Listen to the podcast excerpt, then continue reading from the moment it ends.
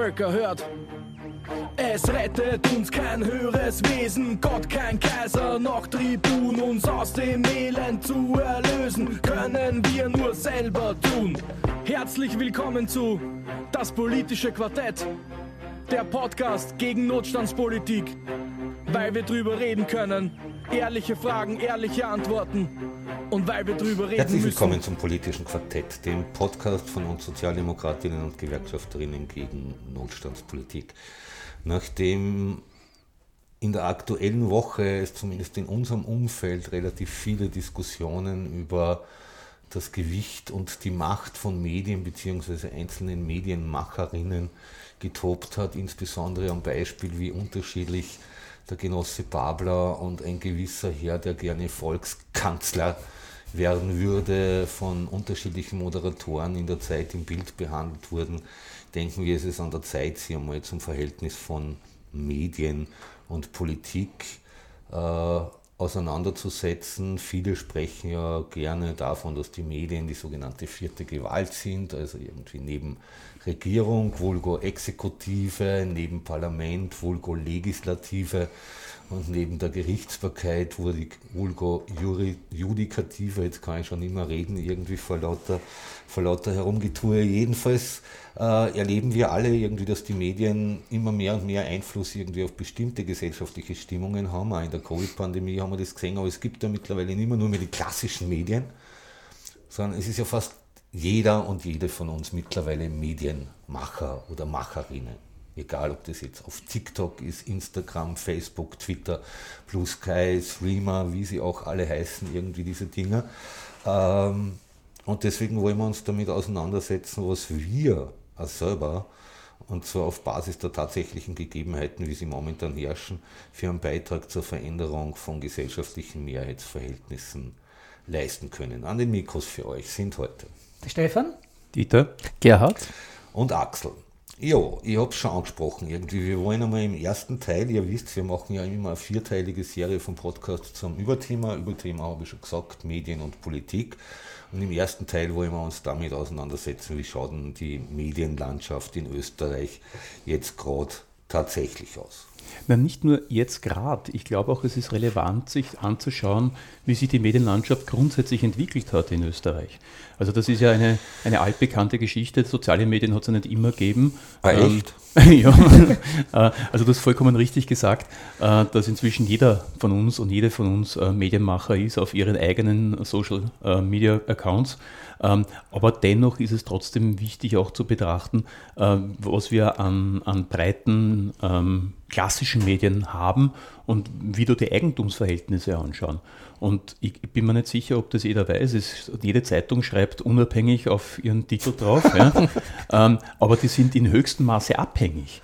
Und das ist, lohnt sich schon einen Blick darauf zu werfen. Also ich, ich, kann, ich kann natürlich die alte Geschichte aufwärmen äh, von dem Herrn Dichand und dem Herrn Falk, äh, die ja gemeinsam quasi die Kronenzeitung wieder begründet haben und äh, betrieben haben, aber dann äh, die Abmachung hatten, wer als erstes Geld zusammen hat, das den anderen rauskauft, äh, dann kann er das auch tun. Und das war halt der Herr Dichern, der mit Watz-Geldern, also von der Westdeutschen Allgemeinen Zeitung, mit den Geldern dieser deutschen Zeitung, äh, den, den Falk rausgekauft hat und seitdem waren die ja Spinnefeind.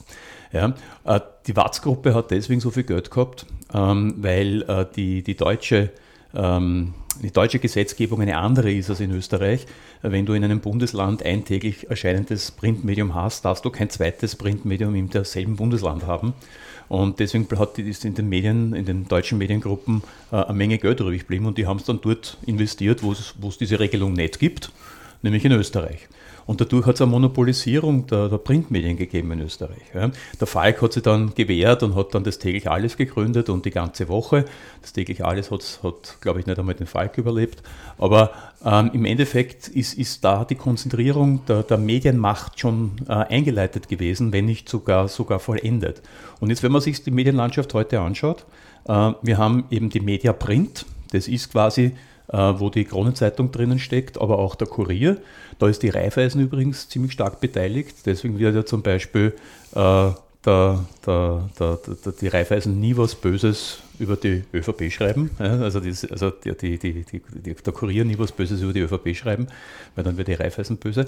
Ähm, das heißt also mit anderen Worten, da gibt es natürlich, äh, also starke Verflechtungen will ich gar nicht sagen, Konzentrationen. Ja. Dann gibt es auf der anderen Seite noch die Styria Group, ja, da gehört die kleine Zeitung dazu und die Presse. Und dann habe ich noch den Brauner, den Standard. Und dann sind wir schon fast fertig. Ja, da gibt es noch ein paar Kleinigkeiten, aber im Endeffekt war es das, was die Printmedien angeht. Dieter, weil du sozusagen die großen Player in der österreichischen Medienlandschaft ansprichst, du hast genannt die, den Reifeisensektor. Man darf auch nicht vergessen, die katholische Kirche spielt in Österreich, eine, Österreich eine große Rolle. Ne? Styria. Der Styria, ja, genau. Ja, da hat ja, genau. die katholische Kirche sehr viel mitzureden.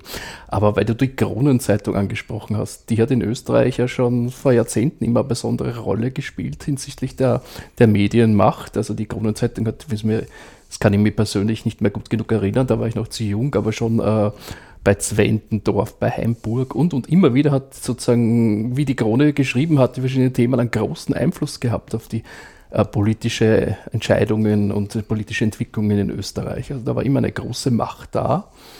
Absolut. Und, wenn ich da kurz einwerfen darf, ich habe das große Vergnügen gehabt, den Erd Busseck persönlich kennengelernt zu haben. Und der Herr Busseck hat sich eingestanden, dass die Kronenzeitung ihn zu Fall gebracht hat. Ja? Also dem war das bewusst. Mhm. Ja. Und besonders kurios ist ja eine aktuelle Geschichte hinsichtlich der Kronenzeitung.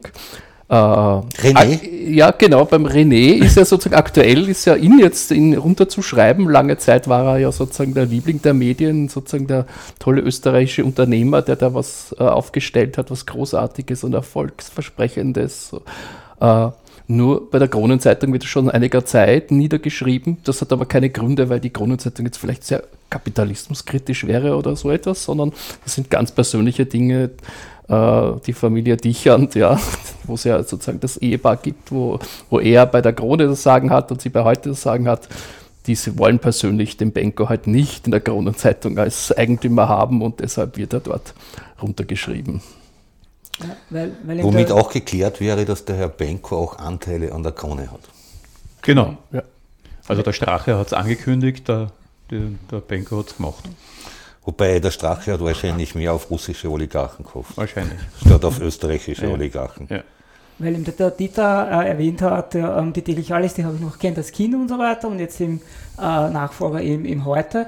Aber wir haben ja jetzt Printmedien, aber was wir heutzutage haben, sind ja auch vor allem soziale Medien und, und wirklich im, heute ist online und wo da immer Kronenzeit, das sind alle möglichen Leute online und dort schauen auch die Leute rein und vor allem, wie ich sehe halt am Tisch, äh, jeder hat mindestens ein Smartphone. Ja, du bist kurz unterwegs, sagen wir, da passiert irgendwo Unfall, Klick, Foto machen und dann ab, weiterschicken und hurra, kriege ich was, kriege ich nicht, werde ich erwähnen oder nicht.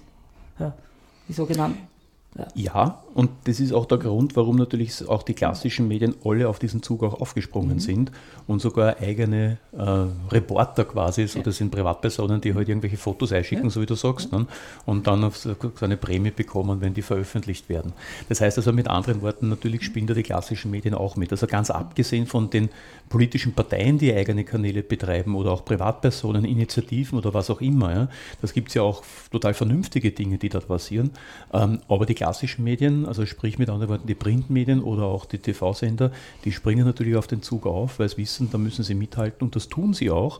Und dadurch, dass soziale Medien eine viel größere Breite haben als, als die klassischen Printmedien, das äh, heute heutzutage haben, hm, wer liest denn heute noch, ähm, ist es tatsächlich so, dass, dass das Spiel weitergeht. Ja? Weil es ja grundsätzlich egal ist, ob die Zeitung jetzt dem Herrn Benko gehört oder das, die, der Online-Auftritt der Zeitung dem René Benko gehört. Das gehört dem René Benko. Ja, das, ist, das ist insofern Bovidel.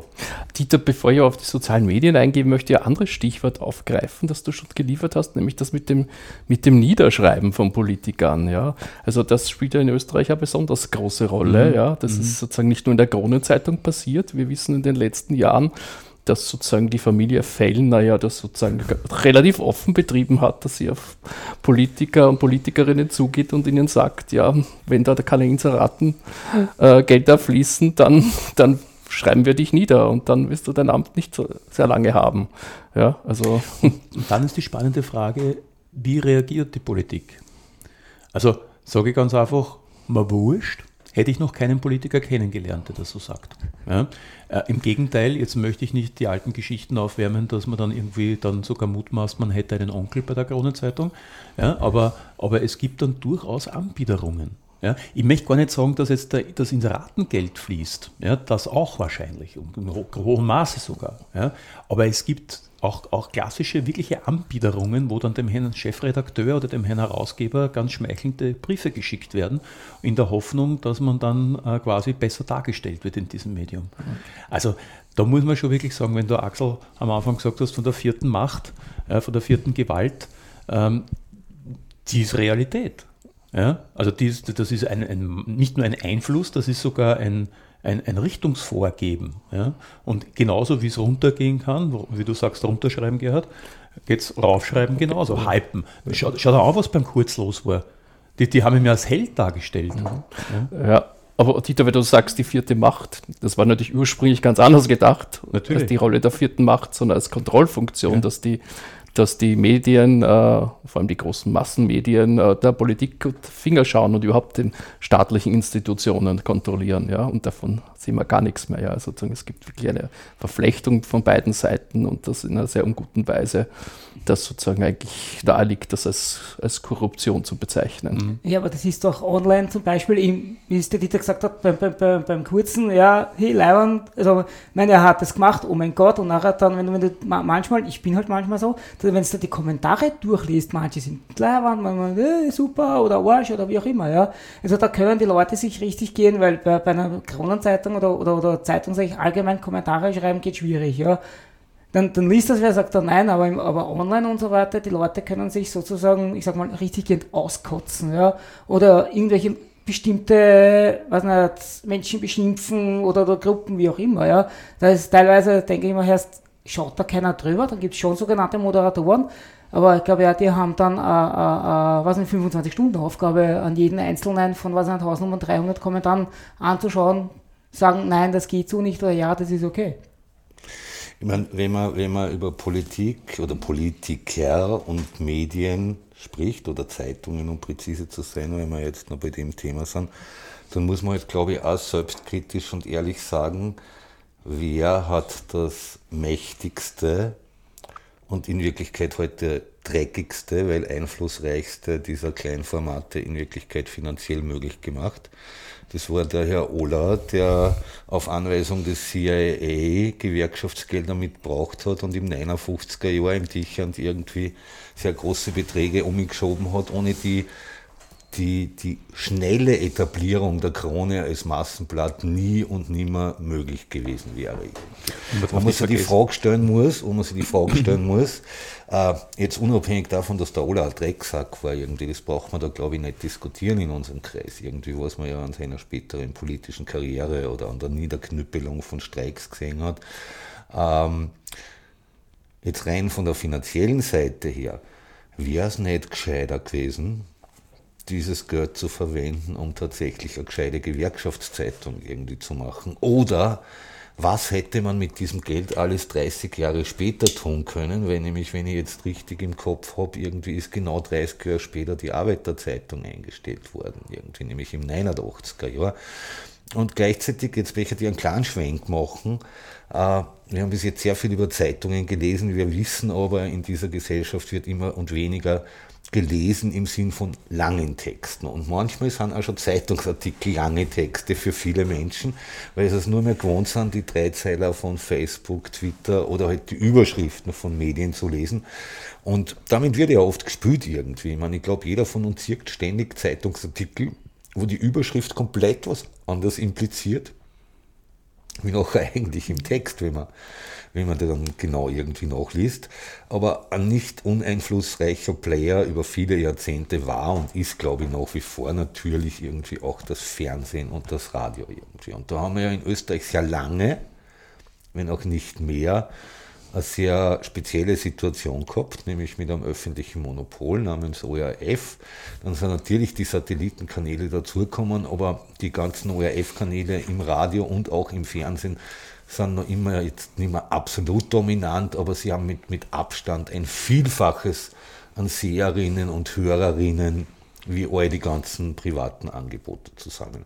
Und da haben wir ja jetzt gerade wieder so eine von rechts instrumentalisierte Diskussion, meiner Meinung nach, nämlich äh, die Diskussion über die Haushaltsabgabe irgendwie. Wir da alle am Tisch irgendwie lieben diese Regierung, die wir gerade haben, nicht besonders. Auf der anderen Seite finde ich es allerdings persönlich, ehrlich gesagt, fair, dass man jetzt ein Modell gefunden hat, irgendwie, wo der Missbrauch durch das Nichtzahlen der ORF-Gebühr, den ja viele, viele Jahre betrieben haben, weil ORF-Gebühr hast eigentlich immer zahlen müssen, irgendwie, wenn du den ORF empfangen konntest. Das war die Regel, du brauchst keinen Fernseher dazu, wofür ich immer gesagt habe, na, aber ich schaue ja eh nicht ORF, muss ich nicht zahlen. Na, darum ist es nicht gegangen, es ist ums Schauen und um Hören um die Möglichkeit gegangen. In Wirklichkeit hat dazu auch ein Computer gereicht. Viele haben sie Druck davor. Und jetzt ist es unmöglich, sie davor zu drücken. Was es sogar noch ein bisschen billiger macht irgendwie. Da kann man drüber streiten, weil ich persönlich bin zum Beispiel durchaus bereit, ein paar Euro zu zahlen für qualitativ hochwertige Nachrichten. Jetzt kann man über den ORF streiten, aber im Vergleich mit dem, mit den ganzen Satellitenkanälen ist er noch immer definitiv besser in meinen Augen. Wie seht ihr das? Dieter, du sprichst, ah, Entschuldigung, Axel, du sprichst da ganz Wichtiges an. Der öffentlich-rechtliche Rundfunk ist ja immer angedacht worden als Gegengewicht sozusagen zum privaten Medien, wo er klar ist, da steht das Kapitalinteresse dahinter, ja. Hinter Medien, privaten Medien stehen Eigentümer, die ihre Interessen haben und die nicht davor zurückscheuen, die auch wirklich äh, also durchzusetzen dort und ihre Interessen dort auch in ihren Medien äh, wiederzufinden. Und der öffentlich-rechtliche Bereich wäre angedacht ist ein, ein, Gegengewicht, der eben dafür Sorge zu tragen hat, dass sozusagen äh, die, Allgemeinheit, so die Interessen der Allgemeinheit zu Wort kommen und nicht unter den Tisch fallen. Uh, auch ein Bildungsauftrag ist da gegeben beim öffentlichen Rundfunk und ja, und dort soll die Unterhaltung sozusagen nur eine Nebenrolle spielen. Ja, wir alle wissen sozusagen die Entwicklung des ORF war eine andere, ja. Also den Österreich-Tatort mag ich aber schon, gell? ja, ja, keine Frage. Es gibt auch gute, gute Sendungen. Äh, aber der OF ist sozusagen, war nie hinreichend finanziert, sozusagen öffentlich, äh, und hat Werbeeinnahmen gebraucht und hat dadurch sozusagen sich Konkurrenz zu Privaten begeben und sozusagen auch musste dann auch Unterhaltung setzen, die nicht sozusagen immer sozusagen diesem Auftrag angemessen war. Ich, ich, möchte die Frage in den Raum werfen. Ich bin ja durchaus eine Generation, ich, ich habe äh, in meinen Fahrzeugpapieren heute noch eine Rundfunkbewilligung mit, ja, die ich nicht mehr bräuchte, äh, eben um, weil wegen ein Autoradio. Ähm, ich habe ich hab natürlich noch äh, als Kind gesehen am Vormittag die Sprachkurse, Russisch, Französisch und so. Ne? Also das, kennen wir, das, kennen, das kennen wir alle. Ja? Ähm, das heißt, ich möchte auch nicht in Nostalgie verfallen. Der ORF hat sich natürlich verändert im Laufe der Zeit. Die spannende Frage ist, kommt es einem Bildungsauftrag und der Verpflichtung der Allgemeinheit gegenüber noch nach. Ich, ich, möchte es gar nicht, ich möchte es gar nicht bewerten jetzt. Äh, ich möchte jetzt weder Ja noch Nein sagen. Er hat sich verändert. Aber die Frage ist legitim, kommt es einem Bildungsauftrag noch nach und seiner Verpflichtung der Allgemeinheit? Wie seht ihr das? Ich möchte halt nur eins hinzufügen, weil es ja nicht nur den Bildungsauftrag gibt. Irgendwie. Der ORF hat eine wichtige Funktion im Katastrophenfall, irgendwie, was gerne mhm. vergessen wird, was mhm. vielleicht ein paar Leute jetzt wieder gehört haben im Zuge der Diskussion über einen möglichen Blackout. Aber das Erste, wo du wieder Informationen kriegen kannst, wenn wieder ein bisschen Strom da ist, nämlich so viel Strom, dass man die Sender betreiben kann, das wird so ziemlich das Erste sein, was wieder versorgt wird, wenn man ein Solarradio daheim hat, irgendwie die ersten Informationen, wo man Essen kriegt, wo man Wasser kriegt, wo man sich in Notfällen hinbegeben kann, werden über das ORF-Radio kommen, lange bevor irgendetwas anderes noch senden kann oder irgendwas anderes wieder funktioniert. Gut, hoffen wir, dass wir das nicht brauchen, aber da, die Frage ist legitim. Aber das, das, ja, ja. das Wesen ist, ist, die, ist die Vorsorge mhm. für Katastrophen, mhm. ist ja eines der wichtigsten Dinge. Ja, hoffentlich tritt es nie ein, aber trotzdem sollte man darauf vorbereitet sein, was wir zum Beispiel in der Pandemie nicht waren, was wir eindeutig gesehen haben. Ne? Ja, da hat sich ja genau auskannt in der Pandemie, wo, wo jetzt was passiert und hin und her. Aber im äh, Bildungsauftrag, naja, ich sage mal, bei mir in der Firma rennt halt ein, ein gewisser großer Radiosender halt den ganzen Tag, weil eben wir haben uns mal darauf geeinigt, weil, die an, weil wir gesagt haben, ja, weißt du, ich habe viele Autofahrer, viele, die fahren mit einem Firmenbus oder öffentlich und wenn irgendwas ist oder typisch, also typisch Geisterfahrer, ja, schub, hey Leute, da ist ein Geisterfahrer unterwegs. Ja, das haben wir, aber Bildungsauftrag teilweise ja, teilweise nein, aber eher größtenteils nein. Würde ich sagen. Viel ist, vieles ist auf Unterhaltung und auf Show aufgebaut. Oder weil also du hast die Nachrichtensendungen. Nachrichtensendungen, ja, ja. Die, die meines Erachtens im ORF noch immer besser sind als in jedem privaten Sender. Ja, das stimmt. Ähm, und auch die blaue Seite war immer gut, ne? Mhm. So, um die privaten so ja. sozusagen ja. Und der ORF, hat ja, der ORF hat ja nicht nur seh- und hörbare mhm. Angebote, sondern es gibt da die Website, es gibt den Teletext. Ja, ich gerade gesagt, die blaue Seite. Mhm. Okay, die habe ich nicht unter blaue Seite gespielt. Und die ist so gut, dass sozusagen die Privaten da nicht mit können, ja, mhm. und darauf sozusagen fühlen sie sich vom ORF äh, sozusagen ihren Geschäft Also wir können uns ja. darauf einigen, äh, der ORF hat immer noch einen Vorsprung gegenüber den anderen. Und das heißt, er ist, das heißt mit anderen Worten, dass die Haushaltsabgabe auch mehr als gerechtfertigt ist, damit er diesem Auftrag auch nach wie vor nachkommen kann. Ich würde sagen, er ist besser aber nicht gut oder nicht gut genug. Er könnte ja. besser sein. Er könnte besser sein. Aber er könnte deswegen, schlechter sein. Deswegen wehre ich mich dagegen, dass diese, diese rechte, dieses rechte Bashing gegen die Haushaltsabgabe auch in weiten Kreisen der Sozialdemokratie irgendwie unter Mitgliedern verbreitet ist, irgendwie, weil halt auch diese Logik, Staat ist immer böse und schlecht und tralala damit verbunden ist. Ja, äh, das war's schon wieder mal für heute. Beim nächsten Mal, Spoiler, Spoiler, Spoiler-Alarm, irgendwie werden wir uns mit dem größten und wichtigsten Medienprodukt äh, beginnend äh, auseinandersetzen, irgendwie das die österreichische Arbeiterinnenbewegung jemals produziert hat. Damit verbleiben wir schon wieder mal äh, erstens mit äh, dem Wunsch, verbreitet unseren Podcast weiter, wenn er euch gefallen hat. Ihr findet ihn auf unserer Website auf widerstand.at, ihr findet ihn auf unsere ganzen Social Media, mittlerweile übrigens auch auf Blue Sky äh, zu finden. Ähm, Ihr könnt ihn weitermailen, ihr könnt ihn einfach über eure Social Media verbreiten. Wenn ihr Rückmeldungen habt, wenn ihr Ideen für andere Themen habt, schreibt uns einfach eine Mail an kontaktet auf widerstand.at oder kommentiert einfach zu irgendeinem Podcast dazu auf unserer Website. Wir freuen uns immer besonders drüber, auch über kritische Wortmeldungen, probieren die ja immer so schnell wie möglich zu beantworten und verbleiben damit bis zum nächsten Mal mit einem kämpferischen, nachdem das antifaschistische Monat Februar vor uns steht. Auf Widerstand! Widerstand.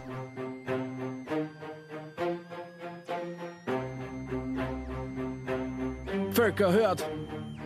Es rettet uns kein höheres Wesen, Gott kein Kaiser, noch Tribun, uns aus dem Elend zu erlösen, können wir nur selber tun. Herzlich willkommen zu Das politische Quartett, der Podcast gegen Notstandspolitik, weil wir drüber reden können, ehrliche Fragen, ehrliche Antworten und weil wir drüber reden müssen.